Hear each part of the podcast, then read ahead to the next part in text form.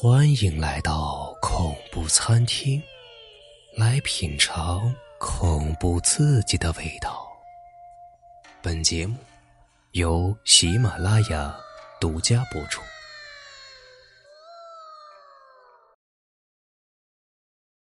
夺命电视，哎，欢迎各位收看今晚的狂转 Coin 风。你自认为聪明吗？你自认为知道许多人不知道的问题吗？现在我给你个机会，运用智慧替自己赚钱的机会。只要一通电话回答问题，电视前的你便因此致富。还在电视机前愣着干嘛？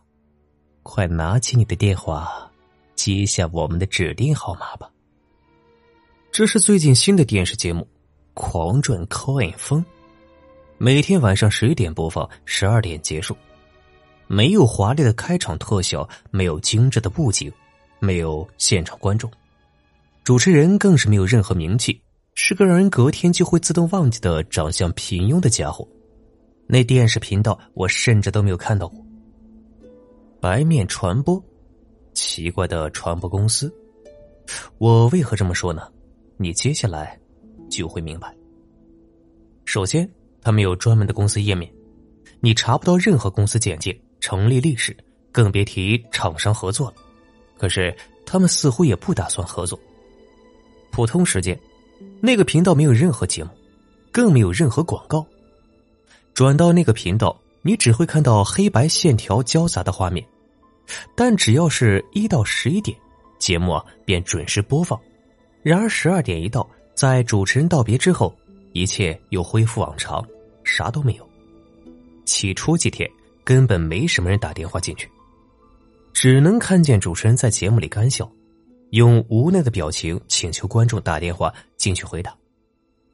我稍微看过题目，种类是包罗万象，从一般的常识题啊，到诸如博硕士等级的研究题都有，就连冷知识也排入其中。回答题目之后啊。所能得到的奖金也都清楚的标在上面，越是困难的题目啊，所给的奖金越是丰硕。其中最引人注意的便是节目的最后一道题目了。与其他题目不同，主持人不会公布题目内容，只有打电话进去并抢到答题权的人才会知道。题目答对与否，也只有当事人才明白。对于一般观众。主持人仅以“恭喜答对了”或是“可惜啊，差点点就对了”来做回答。重点是答对这题的奖赏将是夺得前面的奖金，也就是说，即使前面答对的人，只要有其他人答出了最后一题，前面答对的人也无法领奖，只能眼睁睁的看着自己的钱将被这最后一位幸运儿独吞。坦白说，这种黑箱作业的手法。简直与欺诈无异，网络上到处都是针对这一点的讨伐声，认为这个节目根本就不是想给钱，平白赚上一大笔的收视率。有人更因为这样而去控告节目制作不实。不过没过多久，法院便证实节目的清白，数名证人站出来替节目担保，自己真的因此中了大奖。很快，狂赚快风便成为了家喻户晓的节目。要知道，在哪一个小时累计起来的奖金高达上百万，甚至还有人报了最后一题，绝大多数相当容易，就像脑筋急转弯一样，只要思路清晰，便可以轻松过关。这样赚钱，谁不爱呀？可是《疯狂科案风》这个节目啊，似乎不仅如此而已。有人说前前后后听到不少人获得大奖的消息，可现实中却几乎见不到那些人。之前的证人也是，做完证之后就不知去向。话虽如此，网络上还是不断传出有人中奖的消息。这是否为电视台的炒作手法之一呢？没有人能证实。唯一知道的便是越来越多人热衷于这个节目，毕竟这可是上百万的钱呢。嗨，欢迎各位收看今晚的狂转考验风。望着屏幕上长相平庸的主持人，我不自觉的开始怀起来：明明能提供数百万的奖金，为什么不去改善一下节目特效，或是把布景做得精美一些？要不也可换一个有名气的家伙来主持节目啊？随便一挖，到处都是可以提高收视率；随便一挖，到处都是可以提高收视率的好法子。然而，这个节目的制作人却一件也没有用上。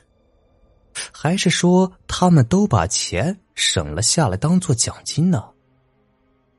今天的题目一如往常，有的简单无比，三岁小孩都会；有的呀艰难高深，难倒几位教授也不是不可能。就看主持人一公布题目之后啊，马上使得接洽口音音的人们几乎忙的是不可开交，半天喘口气的余下都没有，可见观众之热烈。随着时间一分一秒的过去啊，气氛也愈发的紧绷。毕竟前面只能算是作秀，重点还是在最后一道题目上。那不只是其他人的目，那不只是其他人的目标，现在也成了我的目标。事实上，我也持续追踪了这个节目好一阵子了，只不过每每到了最后一道题时啊，就因为抢不到答题权而前功尽弃。所幸不久前从网络上，所幸不久前从网络上找到了一个抢答题的小技巧，那就是：各位观众准备好了吗？现在只要拨下我们的专门号码，工作人员马上就会接通第一个信源。再强调一下，我们的专属号码是，就是现在。没错，根据他人发现啊，工作人员总是在主持人说明号码前做好接通准备。只要在主持人公布专属号码的同时打电话过去啊，被接受的成功几率将会达到百分之八十以上。火速拨下号码之后，先是一段寂静无声，在这短短的数秒间啊，我不断替自己祈祷，直到通话嘟嘟声传来，我还差点为此尖叫，成功的拨了进去。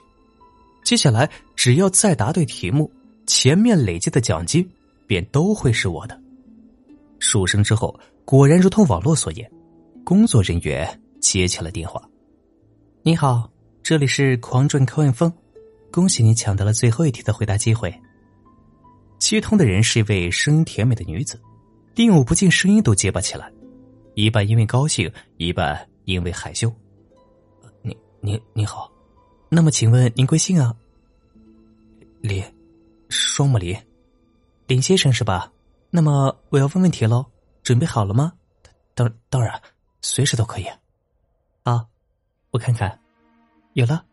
狂转科运峰最后一道题目，请问在先生您背后是什么东西啊？呃，在我背后，一时间我傻愣住了。是我耳朵听错了，还是对方当真这样问？不，等等，这搞不好就是网络上所说的脑筋急转弯吧？在听到选择之前，我不应该轻举妄动。虽然觉得心里有些发毛，但我还是耐着性子继续听下去。只是接下来却是一阵寂静无声。这是一道没有选项的题目，代表什么意思呢？我不知道，只觉得这毫无声响的听头令人毛骨悚然。林先生，你还在吗？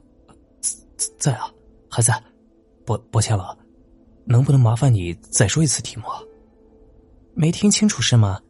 好吧，那我这回再说一次哦，您可要亲耳听清楚喽。好。好哎，就在此时，一股冰冷袭上了我的脊梁，让我直打哆嗦。那种感觉就像是被什么东西从背后凝视着一般。我甚至还听到了轻微的呼吸声。可是，我是一个人独居啊。甜甜的声音再度传来，不过这次不是从听筒，而是从我的背后。请问，先生，您背后是什么东西呢？我吞了一下口水，冷汗直流，想叫却怎么也叫不出声来，仿佛尖叫被恐惧感给哽在了喉咙里。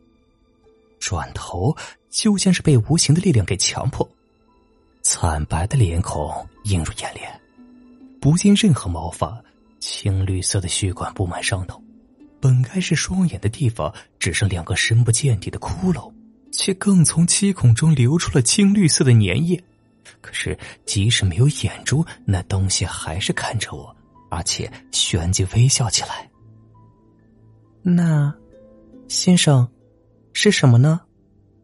见那青叶似箭的嘴脸，我下巴一张，喊出一声无声的尖叫。各位观众，准备好了吗？现在只要拨下我们的专门号码，工作人员马上就会接通第一个幸运儿。再强调一次，我们的专属号码是。见主持人准备公布号码，男子赶在这之前急忙拨下。